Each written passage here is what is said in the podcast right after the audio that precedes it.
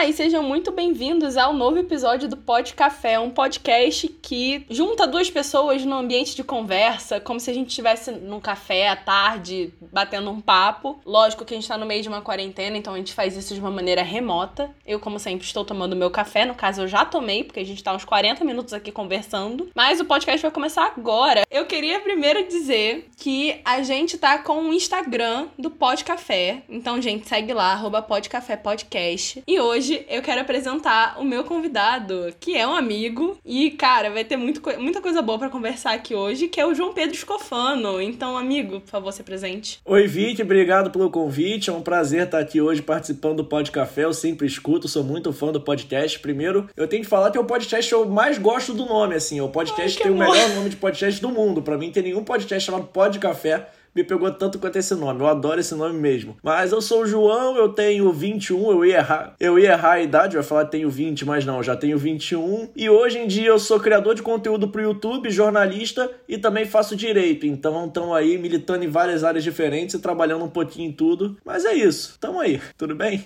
Ai, nossa, esse homem, gente, eu acho que ele consegue ser pior do que eu, porque eu tenho a vida tarefada, mas ele, eu acho que ele não dorme.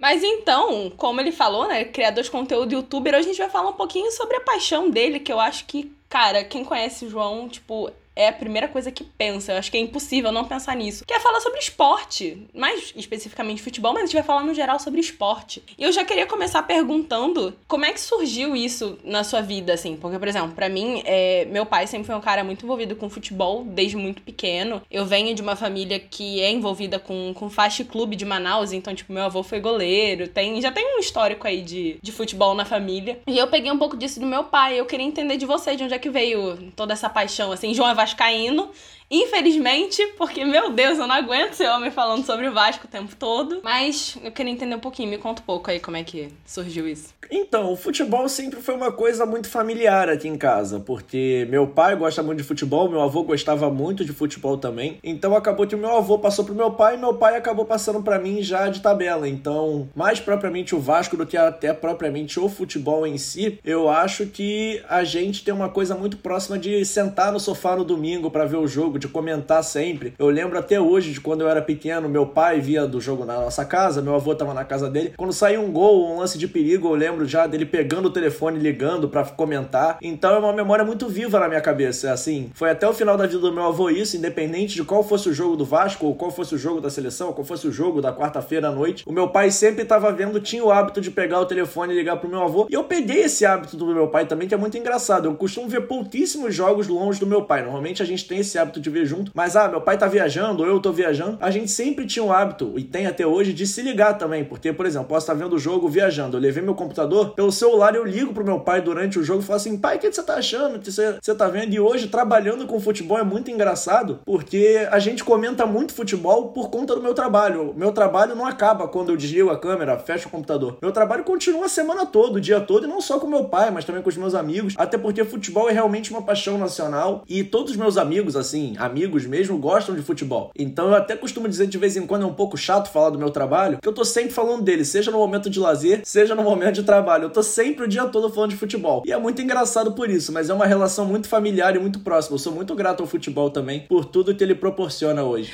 Eu acho engraçado você falar que, que você não para de falar sobre seu trabalho. Eu te chamo justamente para gravar sobre isso.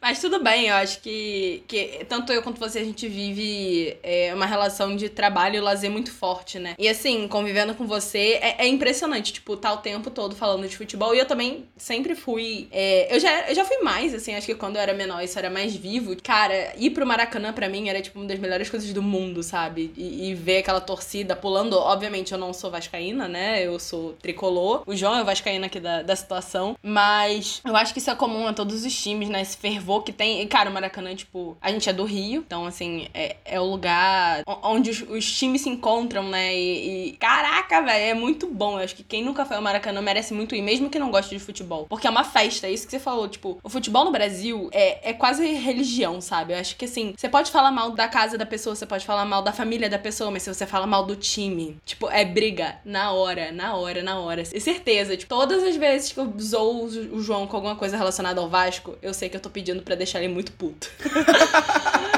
Não, só quase pede pra acabar a amizade, mas fora isso, tá tranquilo, né, Vitória? Sem nenhum problema. Só isso, né? Tipo, só isso. Eu não me incomodo quando falam do meu time, até porque, assim, eu acho que por conta da vida adulta isso me afastou um pouco, mas, por exemplo, ontem tava, tava tendo um jogo do Fluminense aqui em casa e tava a família inteira sentada assistindo futebol. Até minha mãe, que não é a louca do futebol, tava lá com a gente. Não assistindo, né? Mas tava junto, assim. É isso, chega a ser quase religioso, sabe? Tipo, toda quarta-feira, domingo, quando tiver jogo, jogo do Brasil, é, jogo do, do Fluminense.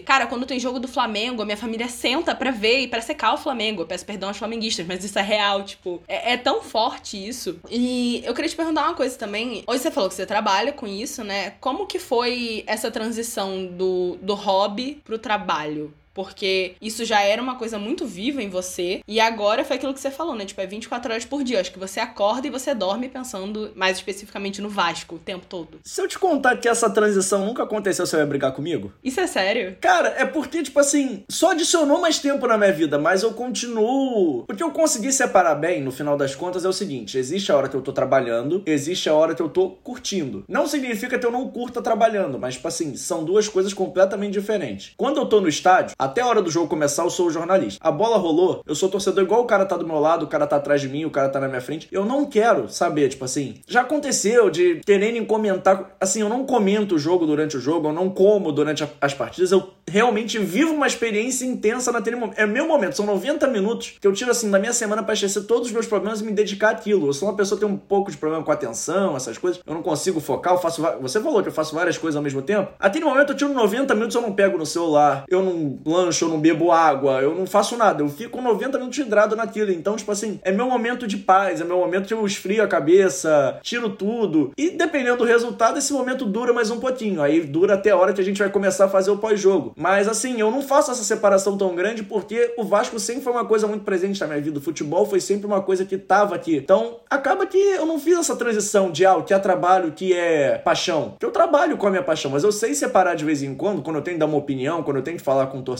que a opinião dele como torcedor é uma. Eu tenho minhas opiniões e minhas convicções como torcedor. Mas como jornalista e analista do esporte, eu tenho que ter uma convicção diferente. Eu brinco lá no canal, a gente brinca na verdade, que existe uma grande diferença entre você ver e enxergar o jogo. Ver todo mundo vê, você vê, eu vejo, meu irmão vê, minha mãe vê. Ver qualquer um pode ver, que é você sentar na frente da televisão e ver. Mas enxergar o jogo, enxergar o que, que aconteceu. Um gol nunca acontece por um acaso. Tipo assim, apesar, pode ser o gol mais cagado do mundo, mas ele teve uma razão, alguém errou, alguém fez uma movimentação certa que surpreendeu o adversário. Então enxergar o jogo é muito difícil e demanda muito, muita experiência e muito olho. Você precisa ver muito futebol para começar a enxergar a partida, ver qual substituição faz mais sentido, o que, que aconteceu, o que poderia ter sido feito, porque senão vira uma opinião sem nenhum embasamento. E aí qualquer um pode dar. Eu, como jornalista quase formado, tô no sexto período, indo pro sétimo, se Deus quiser, a gente tem que começar a exercer um pouco mais do nosso profissionalismo. Então, lá no canal eu tenho essa oportunidade, apesar de ser um canal formado por vascaínos, a gente dá notícia, a gente dá informação e doa quem doer, pode ser uma informação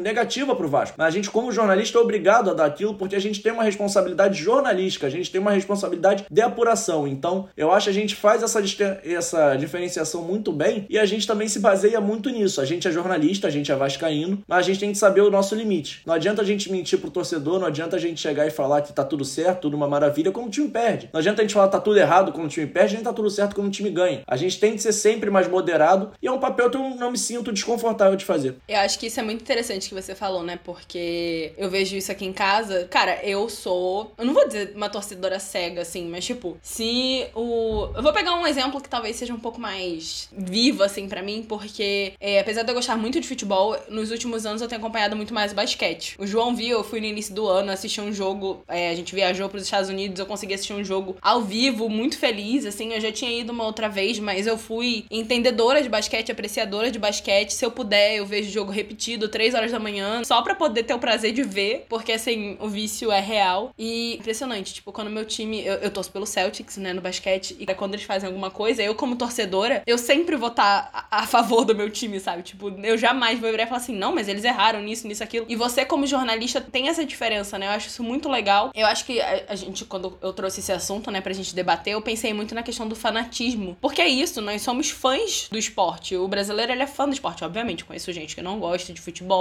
Não vou generalizar aqui, mas o, o, fato de você ter esse olhar crítico no canal eu acho muito legal. Eu já vi vários vídeos, porque eu sou uma amiga muito legal, eu dou visualização, eu vou lá, eu curto, eu dou, dou bola, né? A gente tem que ajudar os nossos amigos. Eu aprendi muita coisa do Vasco com você. Eu não deveria saber tanto do Vasco assim, mas eu sei. É inerente, né, amiga? E, e eu queria até pedir para você fazer o jabá do seu canal, divulgue seu canal, fique à vontade. Não, mas antes de fazer o jabá, eu ia falar sobre o basquete que você falou. O basquete é um esporte que eu simplesmente vejo. Eu não enxergo nada de basquete. Eu, assim, a gente estava usando aquele exemplo com o futebol. O basquete é um excelente exemplo. Eu assisto, gosto de ver. Eu não entendo nada, assim. Eu sei o que tá acontecendo, eu sei as regras do basquete, mas, tipo assim, não é uma coisa que eu entenda profundamente. Ah, porque ele fez isso, porque ele fez aquilo, por ter substituído desse jeito. Eu até dou um espetáculo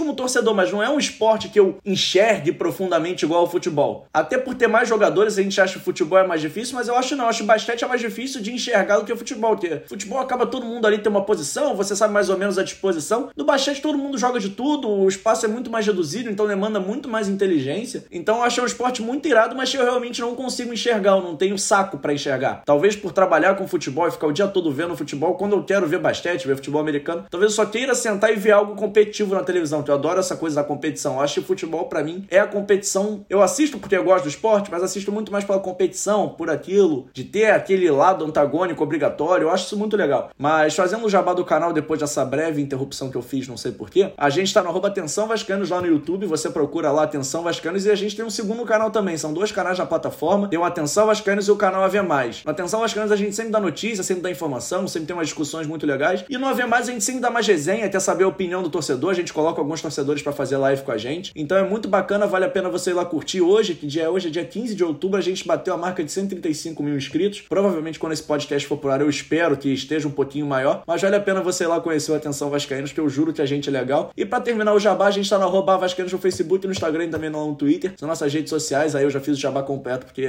já que eu tô aproveitando o espaço, né, Vicky? Custa nada. Não, tá certíssimo. Eu vou deixar também todas essas indicações que o João deu no, na descrição do podcast e selo pode café de qualidade. Porque, assim, eu não sou fã do Vasco, eu não, não sou vascaína, eu assim, é aquilo, né? Da mesma maneira que você enxerga o futebol e vê o basquete e o futebol americano, eu enxergo o basquete. É, é outro nível, assim, sabe? Tipo, se eu pudesse, eu, eu trabalharia com isso, mas eu não sou jornalista. Eu já faço duas faculdades, não farei uma terceira, estou bem onde estou e, e, curto como torcedora. Ó, ainda dá tempo, hein, Vic? Não. Ainda dá tempo. Pelo amor de Deus, não, não, vou, não vou nem fazer, não vou nem começar a pensar porque tá arriscado, hein? Você me conhece, se depender, arranjo terceira. Mas, cara, você falou do futebol americano. Eu acho impressionante que, da mesma maneira que nós brasileiros somos viciados em futebol e Copa do Mundo, juntar família, de tipo, galera vir aqui pra casa fazer evento, o futebol americano nos Estados Unidos é surreal. Surreal. Eu não. Eu, eu vejo o futebol americano, eu entendo nada, um total de zero coisas. Eu já tentei entender regra, eu não consigo entender. Eu vejo Super Bowl só pra ver aquele show do intervalo. Eu não. Eu tenho time, eu digo que tenho time, mas eu não entendo nada, nada, nada, nada, nada, nada de futebol americano. E é impressionante como não é uma coisa só do brasileiro ser viciado em esporte. E eu acho que isso é, é muito claro nos Estados Unidos. E eu não sei você, mas eu não entendo nada de futebol americano. Cara, então, acho que se a gente fez um ranking aí dos três, logicamente eu mais enxergo futebol, mas acho o segundo é futebol americano e muito pelo Madden, aquele joguinho de, de PlayStation. Tem um joguinho de, pra quem não sabe, tem um joguinho de PlayStation chamado Madden, que é um jogo de futebol americano que emula uma partida, emula um campeonato, emula uma temporada.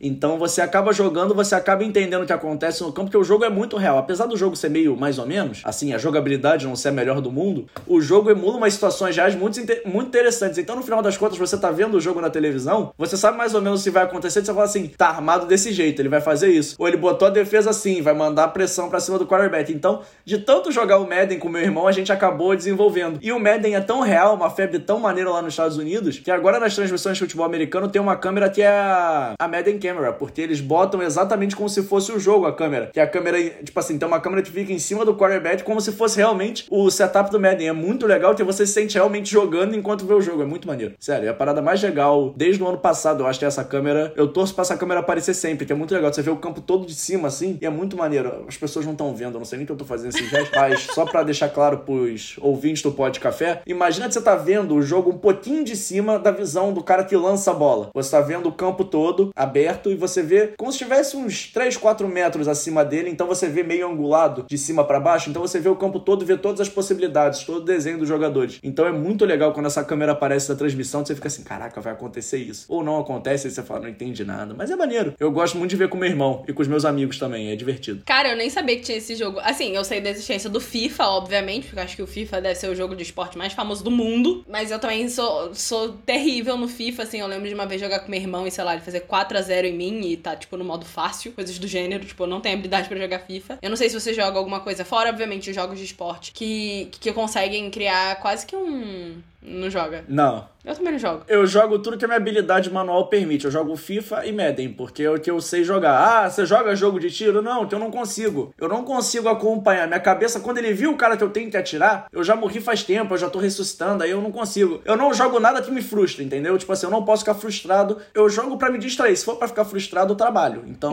a gente não, não joga jogo de tiro, nada disso, porque não tem como. Ai, não, eu entendo, eu também sou a mesma coisa. Se for para ficar frustrado, eu não jogo. Mas eu, eu esqueci o que eu tô falando. Olha o nível da pessoa, como é que tá bem nessa quarentena, a, a B12. Quarentena dia 400. Cara, não, já tô há muito tempo de quarentena, não lembro de mais nada. Saindo um pouco dessa, dessa questão do esportes, né, porque isso tá virando um, um grande debate, a gente pode continuar esse debate lá no arroba do Pod Café. Vocês vão lá, escreve quem joga, pra gente levar o debate pra lá. É, é aquilo, né, você trabalha com isso, você vive com, com futebol o dia inteiro. Tem alguma diferença quando é com Copa do Mundo ou Olimpíadas? Tipo, é uma questão pura e exclusivamente do Vasco, essa obsessão? Ou você acha que isso é do futebol inteiro? Então, no meu caso, no trabalho é só o Vasco. No meu caso particular, a Copa do Mundo para mim é lazer, totalmente lazer. Eu não costumo trabalhar, não costumo fazer análise, nunca fiz. E eu gosto de Copa do Mundo porque independente do horário que você lia a televisão na primeira fase, vai ter um joguinho passando, que para mim é perfeito. Costumo dizer inclusive que o melhor mês da minha vida foi aquele mês de Copa, que você ligava a televisão independente da hora, podia ser 10 da manhã, 3 da tarde, 9 da noite, tinha um joguinho passando na primeira fase, eu aproveitei aquele mês como nunca. A Copa do Brasil para mim em 2014 foi assim o evento, melhor que as Olimpíadas até, porque eu amo futebol e vi muitos jogos bacanas na Copa, vi muitos jogos ao vivo. Então eu gosto muito de Copa do Mundo, mas não gosto também porque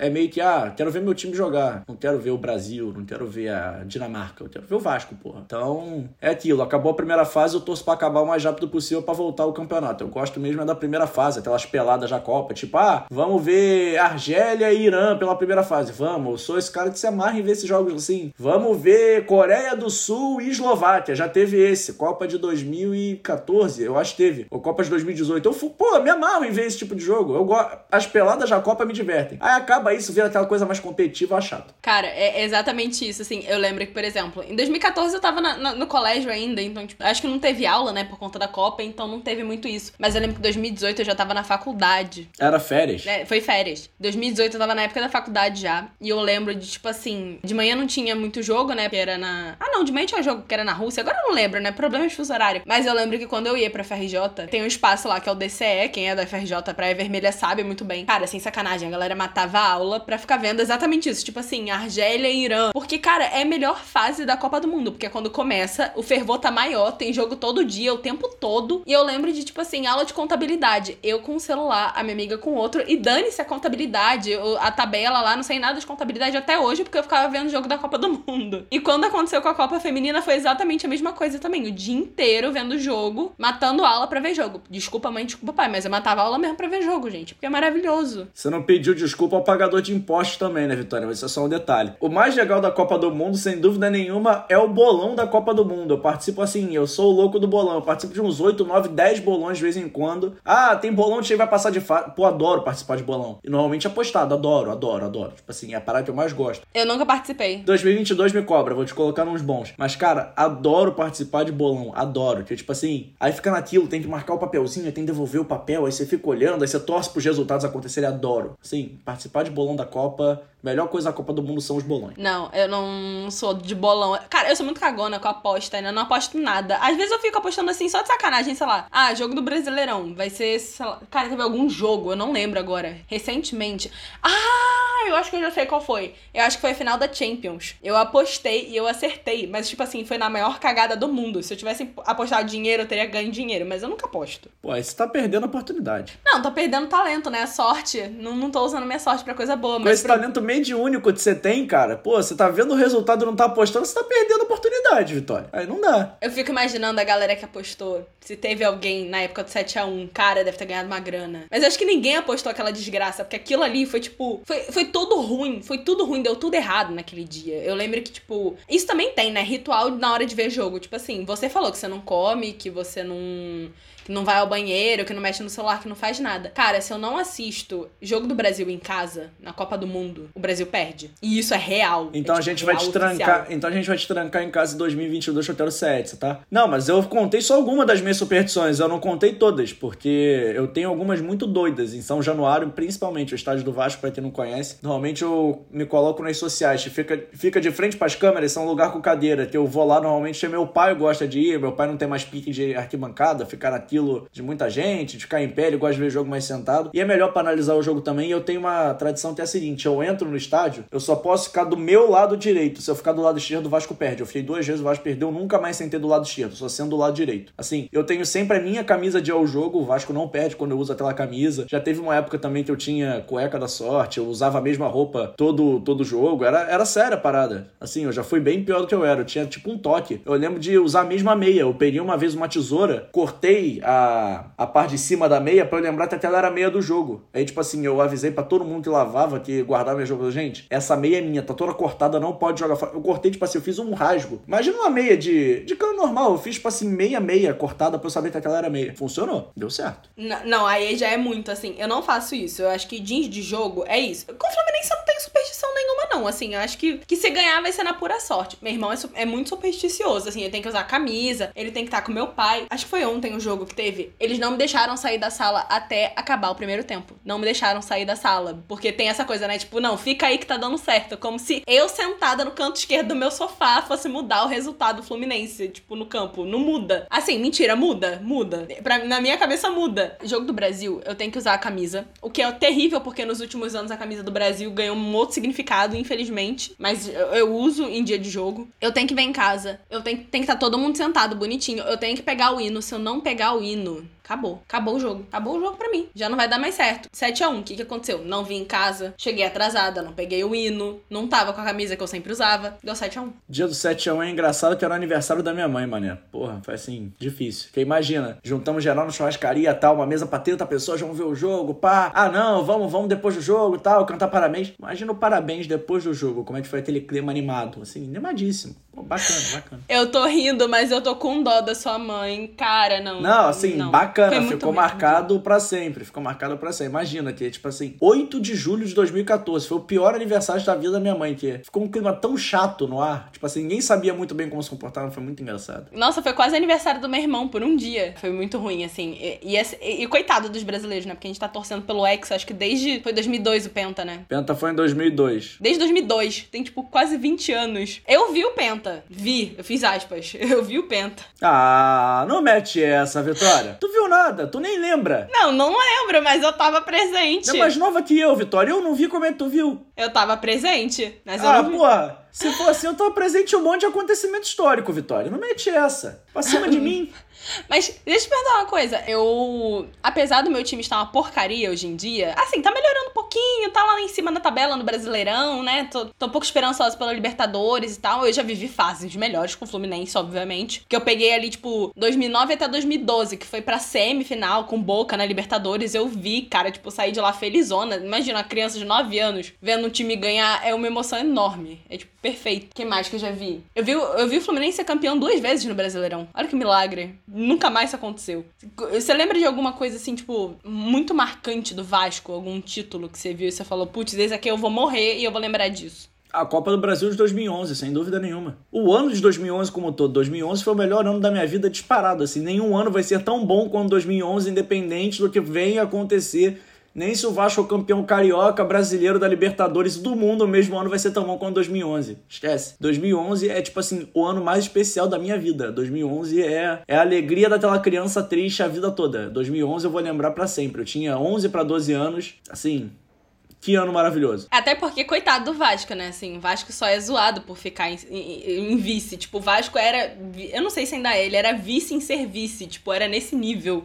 É, as pessoas muitos dizem, poucos sabem. No final das contas, é que nos últimos 20 anos o Vasco vem numa fase muito ruim, tá se reestruturando financeiramente, tá difícil, mas 2011 foi um ponto fora da curva. O Vasco montou um grande time, foi campeão da Copa do Brasil, não foi campeão brasileiro por erros gravíssimos da arbitragem. Isso tem que ser bem lembrado aqui, bem frisado. Erros gravíssimos de pessoas que comentam na televisão nos dias de hoje, mas isso é só um detalhe. Quem foi que ganhou? Foi o Corinthians, por um ponto. Sendo que o Vasco teve dois pênaltis em dois clássicos diferentes, que curiosamente foram apitados pelo mesmo árbitro. Mas tudo bem, a gente tende a acreditar que foi tudo tranquilo. Ele esqueceu de marcar dois pênaltis pro Vasco. Deixou no ar. Não, aí. ele esqueceu simplesmente de marcar dois pênaltis pro Vasco em dois jogos diferentes. Assim, um pênalti, se ele marca, muda a história do campeonato. Teve um pênalti que ele não marcou que o cara puxou, rasgou a camisa do atacante do Vasco. Rasgou. Ele ficou com a camisa rasgada. Mas ele não viu o pênalti nesse lance. Fazer o quê? Cara, eu lembro disso. Eu ah, lembro não tem disso. jeito também, né? Ficou um pouco difícil. É, fazer o quê? Mas nunca foi campeão brasileiro. Não, nunca foi não, né?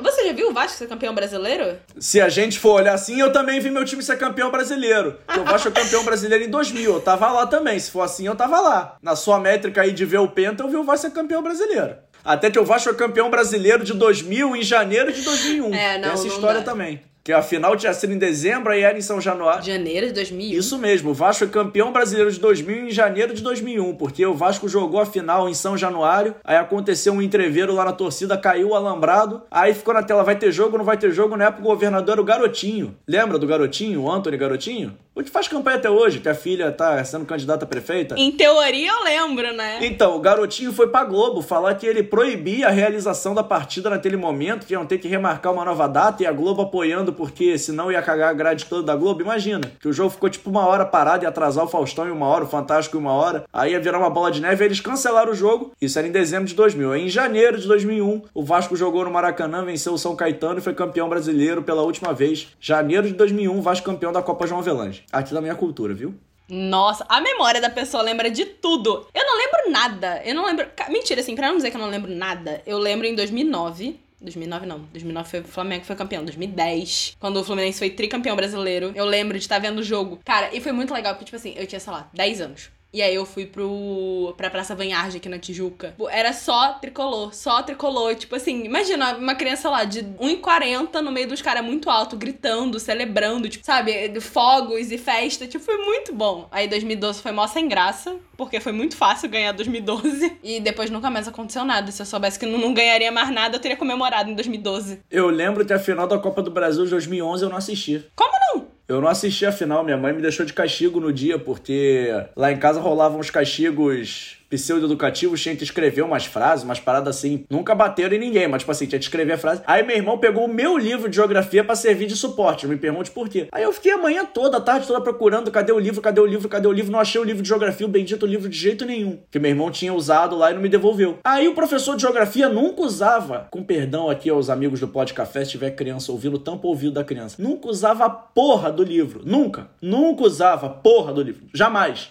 Usou uma vez, foi aquele dia. Aí naquele dia eu não levei a porra do livro, com perdão do palavrão de novo. E o que aconteceu? O cara me deu uma anotação na agenda, minha mãe ficou pistolaça das ideias e me deixou de castigo sem ver o jogo por causa do meu irmão. Ou seja, não vi a final e perdi o meu grande advogado pra ver aquele jogo. Porque meu pai estava em Curitiba, ele estava dentro do estádio e não pôde interceder por mim. Se ele estivesse em casa, com certeza eu teria visto aquele jogo. Eu teria visto. Porque ele ia dar um jeito, ia fazer um desenrolo ali, coisa, pô, não, dá o castigo no próximo jogo, pá. Mas como ele não estava em casa, eu ainda rodei. Porque, tipo assim, eu perdi o meu grande advogado para aquela partida. Ou seja, não vi a final. Mas você sabe que se você tivesse visto, poderia ter rolado aí do Vasco perder, de repente, né? Nunca, nunca se sabe. Vai que isso mudaria. Não, o Vasco teria ganho aquele campeonato. O Vasco teria ganho aquele campeonato de qualquer jeito. O trem bala da colina era diferente mesmo, não tinha jeito, porque o Vasco fez uma grande Copa do Brasil. Acho que foi um dos melhores torneios que o Vasco fez na história, assim. Os adversários não foram os melhores, o Vasco deu muita sorte no sorteio, mas o time do Vasco era muito azeitado na época. Era um time, pô, Eu escalo o time de cabeça hoje, mas o time era muito bom, assim, para padrões brasileiros, o time era diferente. Então, gente chegou em vice-campeão da Copa, eh, vice-campeão do Campeonato Brasileiro, chegou em segundo colocado, é, disputando três competições ao mesmo tempo. Vasco disputou a Copa do Brasil, o Brasileirão e a Copa Sul-Americana e chegou nas fases finais das três. Então, só daí a gente consegue ver que o time era realmente muito bom. Era um time que tinha ali um elenco curto, não era um grande elenco, mas tinha, assim, bons valores e era um time bastante interessante. Dá saudade de ter time até hoje, sinceramente. É com esse relato triste de que nunca mais o Vasco fez um, uma performance tão incrível que eu vou encerrar esse episódio. Você vai encerrar o astral assim? Não, não, não encerra o astral assim. Vou encerrar assim, pra cima. encerra baixo astral assim, não. Vamos falar que, pô, o Vasco vai melhorar, não sei. Hoje, em outubro, pro João do futuro tá ouvindo, eu sou o João do passado nesse momento, eu tô mandando um recado pro João do futuro. Pode ser pra gente terminar em alto astral? Mas o meu recado pro João do Futuro é o seguinte: hoje a gente tá gravando esse podcast no dia 15 de outubro. O Vasco acabou de anunciar um treinador português. Eu espero que aí em dezembro, final de novembro, a gente não sabe ainda quando o Pod Café vai pro ar. Esse episódio maravilhoso, esse podcast eu sempre escuto. Então, o meu recado é o seguinte: vamos rezar pra esse Portugal dar certo. Eu tô confiante. A gente não sabe nem se ele vai estar tá empregado quando esse podcast for ao ar. Mas hoje, nesse exato momento, eu estou confiante. Eu acho que o Vasco vai sim se recuperar na tabela do Campeonato Brasileiro e estará brigando por coisas grandes na Copa Sul-Americana também. Competição que Ricardo Sapinto levará o Vasco a ser campeão em Córdoba, na Argentina, já de preferência com torcida nos estádios que eu preciso estar presente nesse momento. O Vasco tem Germán Cano no ataque, Cano neles e Ricardo Sapinto na área técnica, vai ser maravilhoso, esquece, não vai ter jeito. Esse foi meu lado torcedor falando, você entendeu? Você viu qual a diferença do lado torcedor pro lado analista? Conseguiu reparar aqui rapidinho? Eu vi. Não, eu achei bem esperançoso, eu achei extremamente esperançoso. Eu vou deixar meu lado esperançoso aqui também, porque agora, por exemplo, o Fluminense acho que tá em quarto lugar na tabela, tem para Libertadores, o que é um grande milagre.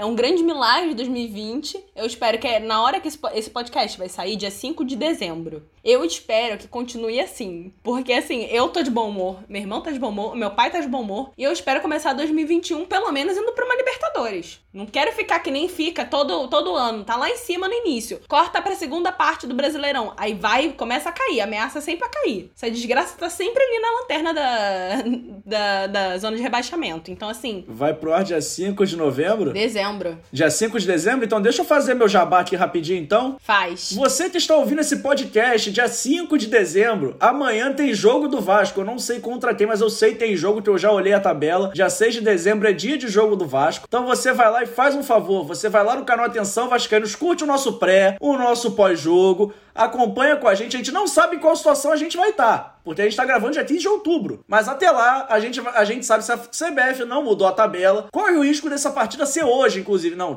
peraí, dia 5 de novembro, deixa eu conferir aqui no meu calendário, já que a gente está aqui passando o tempo mesmo. Dia 5 de novembro é um sábado, então olha, corre o risco do jogo ser hoje. Você que está ouvindo a gente. Dezembro, Isso, homem. dezembro, eu olhei dezembro. É que eu tô com novembro na cabeça, desculpa, é a ansiedade pro PS5. Mas vamos lá então, repetindo, pela última vez, a Vitória, se ela quiser cortar, cortou, se não quiser, tranquilo. Vamos lá. Último recado, assim, recado final do convidado. Eu nem sei se tem isso, mas eu tô instituindo agora no seu podcast porque eu tô me sentindo em casa. Pode fazer, fica à vontade. Hoje é dia 5 de dezembro. Pode ter jogo do Vasco hoje ou amanhã, o que é o mais provável que estará na tabela da CBF no dia 15 de outubro. Está marcado dia 6 de dezembro. Então, você pode ir lá ouvir no canal Atenção Vascaíno no YouTube o pré e o pós-jogo. A gente sempre faz um comentário ali de 45 minutos antes da partida e fica umas duas horas no ar depois, mesmo quando ganha, mesmo quando perde, dá nota para todo mundo. Então você vai lá, conheça o canal, que a gente vai ter muita opinião para dar. A gente não sabe em que pé o Vasco vai estar até lá. O Vasco que hoje, dia 15 de outubro, tem Ricardo Sapinto na área técnica. Se ele chegou até lá e está brilhando, torcemos para que sim. Se ele não chegou, quem será o novo técnico? A gente vai ter que descobrir. Você vai lá na Atenção Vascaínos ver a minha opinião, os meus 10 minutinhos sobre esse, esse momento que a gente vive. É isso, Vivi. Eu acho incrível, que eu acho que eu nunca dei tanto espaço para um vascaíno no meu podcast.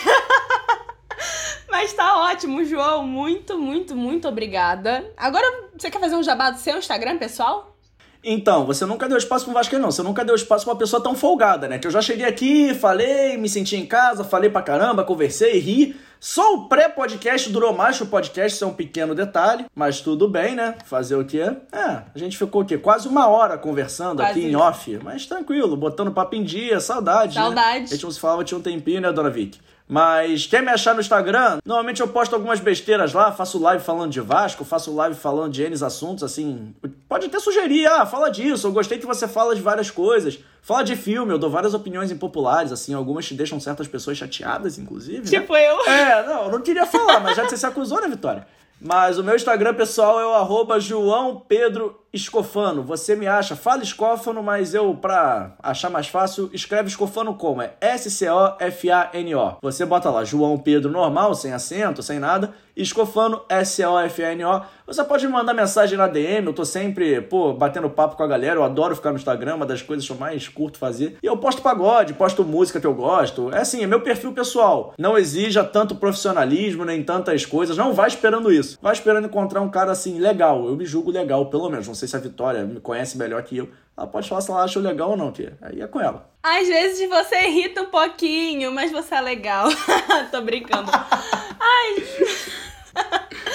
João, muito obrigada. Gente, olha só, esse papo sempre continua lá no nosso Instagram, arroba podcafépodcast, obviamente sem acento nenhum. Caso você queira ver escritos, arrobas e todos os as referências e os canais de YouTube que foram ditos aqui, tá sempre na descrição desse podcast que está disponível no Spotify, no YouTube e agora no Deezer também. A gente está levando o Pod Café aí para todas as plataformas. Me sigam lá também, arroba vpeixoto com dois is. Eu posto bastante coisa sobre basquete, de vez em quando eu posto alguma coisa, quando tá rolando NBA. Também falo muito sobre música. Mas, obviamente, o canal oficial do Pod Café é o arroba Podcafé Podcast no nosso Instagram. Gente, é isso. Muito obrigada. Semana que vem a gente tem mais um episódio. Se você ainda não ouviu a primeira temporada, ela também já tá toda disponível. Já saiu o primeiro episódio episódio também nessa temporada nova, então vai lá curtir. Um grande beijo a todos e tchau!